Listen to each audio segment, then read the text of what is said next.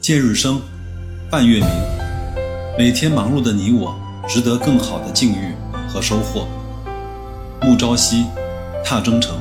时刻成长的你我，一定会有那份配得上的取得。生命的意义，永远不是现在在哪里，而是心中一直有希望奔赴的地方。凡心所向，速履以往。投资是生命中极其重要的一小部分，在这个过程中，我们能收获的远远不止金钱，还有更客观看待世界的角度，更冷静与自己相处的态度。在人生这场单向的旅程中，岁月从来不曾饶过任何人，我们何不接受岁月给我们的馈赠和丰盈？生命是时时刻刻不知如何是好。生命的最好状态是冷冷清清的，风风火火。我深以为然，且心向往之。大白说投资，欢迎那个积极且倔强的你。各位好啊，今天是二零二三年的八月十一号，又是一个周五了。由于本周呢，白老师带家人啊在外地旅行，所以这期节目呢可能会做的简短一些。但是还是有一些事情啊，想跟各位好好的分享一下。第一个呢，就是最近这几天啊，传的非常沸沸扬扬的 T 加零的制度。可能老的投资者啊会知道，T 加零呢在中国其实不是一个新鲜的事物。早在九十年代的初期，我们国家的股市刚刚开始的时候呢，我们就曾经实现过一段时间的 T 加零。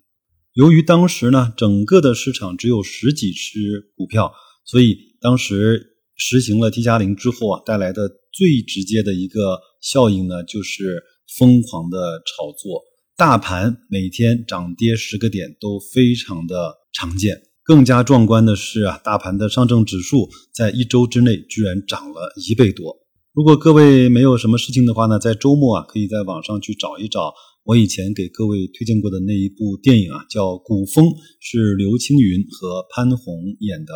非常淋漓尽致地刻画了当年那个疯狂的市场。那我们呢，还是继续把时间拉回到现在。我们知道啊，其实前面管理层呢是出台了希望活跃资本市场，让每个人呢增加一些资本性的收益这样的方式来去提振经济这样的说法，这个我认为是非常正确的。那么 T 加零呢，因此呢就被摆上了一个非常。显要的位置，很多人就开始关注这个事情了。白老师呢，这期节目呢，就花一点点时间来为各位梳理一下，如果真的 T 加零来了之后，对我们的投资会有什么样的影响？我想分为下面几个部分吧。第一呢，一定是交易量剧增，因为无论是在现在中国的股票市场已经开张了三十多年的时候呢，我们投资市场里面主要的投资者。还是个人和散户的投资者，那没有办法，人性的弱点就导致了很多投资者会追涨杀跌，会去看趋势。可能啊，在那个时候，我们经常看到的每天的成交额，不像现在的七八千亿、一万多亿，可能一万多亿就是一个非常非常量少的成交日了，有可能在一万五千亿、两万亿，甚至是更高。白老师呢，做一个预测。有可能 T 加零全面落地之后，我们每天看到的成交额会经常在两万亿以上。我认为这种每天巨幅的成交额，首先呢就能够极大的提振在投资市场上的投资者的情绪，这是第一点。第二点呢，由于实现了 T 加零，买卖更方便，巨额的成交额在每天呢会显现。这个呢是未来全面上涨的一个催化剂，或者是一根导火索，但是这不是未来全面牛市的一个原因，它只是一个诱因。如果这样的场景出现，我们其实非常清楚，那首先利好的就是证券公司，因为买卖多了，成交多了，量化交易做得更加的顺手了。这样的话呢，对整个券商的开户的人，包括收取佣金，一定是一个。直接的刺激，所以呢，在白老师每周一啊发布的那一份大白另类估值里面，我经常性的跟我们的社群的小伙伴啊说，证券保险这个 ETF 呢，甚至可以排进我们认为确定性最强的前一或者是前二。友情提醒一下，这只是我个人的分析，并不代表呢你就要去全仓买入我所讲的那个 ETF。我们在它的估值和价格非常低的时候，我们所有的小伙伴已经买足了弹药，我们已经是在那个轿子上坐的人，看看谁是那个为我们抬轿子的那群轿夫吧。第三点呢，也是我认为最重要的一点，对个人投资者来说，如果全面的实现了 T 加零，个人投资者或者是那些拥有着不太好的投资习惯的散户会被机构收割的一干二净。我给各位啊打一个特别简单的比方，比如说现在呢，我们规定每个人每天只能够开一枪，无论你是个人投资者还是机构投资者，都是每天只能开一枪。现在呢，全面 T 加零之后呢，我们说每人每天可以开无数枪了。各位想想看，在这样的条件下，个人投资者和机构投资人啊，它的区别在于什么？比如说放开了之后，个人投资者可以随便买卖了，这是没错的。但是你的时间、你的精力、你的专业度，包括你的交易的软件，大不了就是每天开十枪，是以前的十倍，对吗？但是呢，在全面放开了之后，机构的投资者他每天可以开一千枪或者是一万枪。在这样的游戏规则下，对个人来说是完全没有任何的公平可言的，因为对个人投资者来说啊。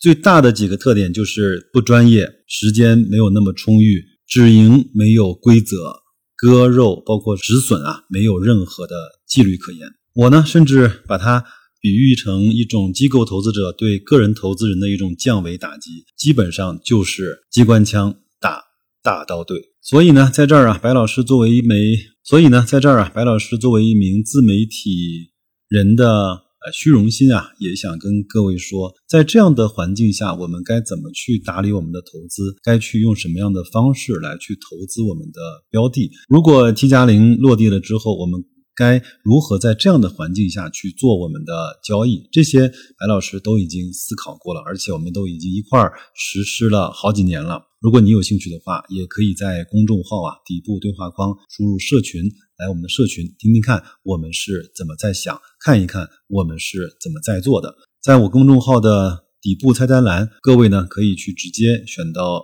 关于社群那些事情，直达我们社群的进入的方式。好吧，这是第一个，我想今天跟大家分享的。那么第二个呢，是我们以前在我们的另类估值里面很少很少提的医药的指数和医药的 ETF。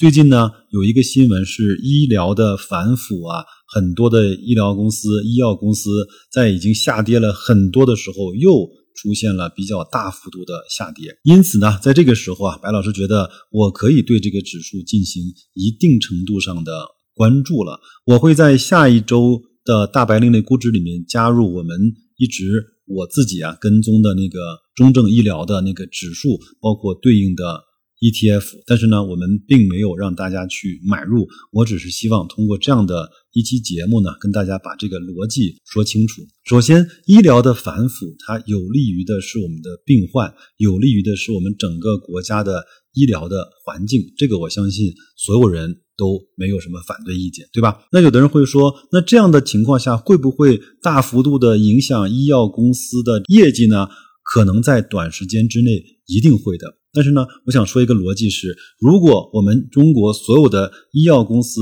都是用回扣的方式，都是用灰色交易的方式，都是用在桌子底下进行交易的方式来去做我们整个产业的时候，那我们这个产业永远也做不大，永远吃亏的、上当的那些补贴的人，都是我们这些每一个的。老百姓，所以医疗的反腐，我是举双手双脚去赞成的。在这样的环境下，哪一家医疗公司还能够生存下来，还能够发展的下来，那么它真正就是我们应该去投资的这家公司。所以，我不建议各位去投资任何一个，包括现在非常那些耳熟能详的医药公司。对我们来说，如果我们要去购买的话，我们也只能够去购买那个医药或者是医疗的 ETF。我也会在下一周的。大白另类估值里面去贴上医药和医疗两个 ETF，它里面标的的不同，以及我是如何去看待这两个 ETF 的，在什么时候我们会去动手买入，什么时候去建底仓，怎么去做网格，在它什么样的估值情况下，我们应该把它去卖出，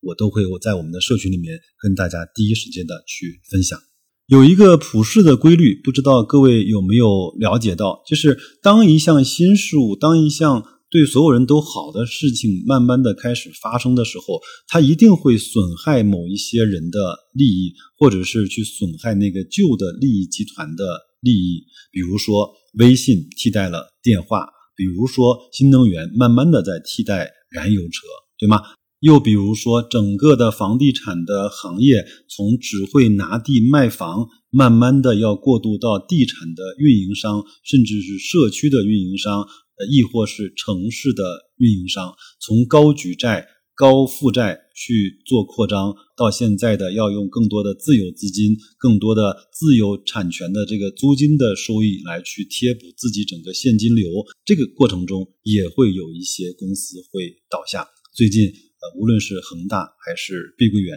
他们的新闻都一次又一次的冲上了头条和热搜。所以呢，最后啊，我再稍微的啰嗦两句啊。我们都说我们要去赚那个认知里面的钱，那到底什么是认知呢？我觉得有两个最核心的标准吧。第一个是一样的事情，很多人会有截然不同的看法，那么这就是认知的差异。第二个呢，一样的问题，很多人呢会有完全不同的解决的方案。有的人喜欢短平快，有的人喜欢慢就是快。很多人喜欢走灰色，很多人喜欢走阳谋，这都是在认知体系中带来的，在具体的实操上，我们完全不一样的做法。最后啊，说一句可能会得罪人的话啊，就像做自媒体啊，很多人他的眼中只有粉丝数量，只有变现的方式，只有流量的数据。哎，有的人会做星球，有的人呢会付费的直播，有的人呢会用各种各样的方式去带货，对吧？我觉得这些都是每个人所对一件事情上面认知的不同。在我的心目中，所有收听我节目的人只有两个称号，第一个就叫听友，第二个呢就叫小伙伴。我们在社群里，我们更多的是用小伙伴这样的方式来去称呼大家。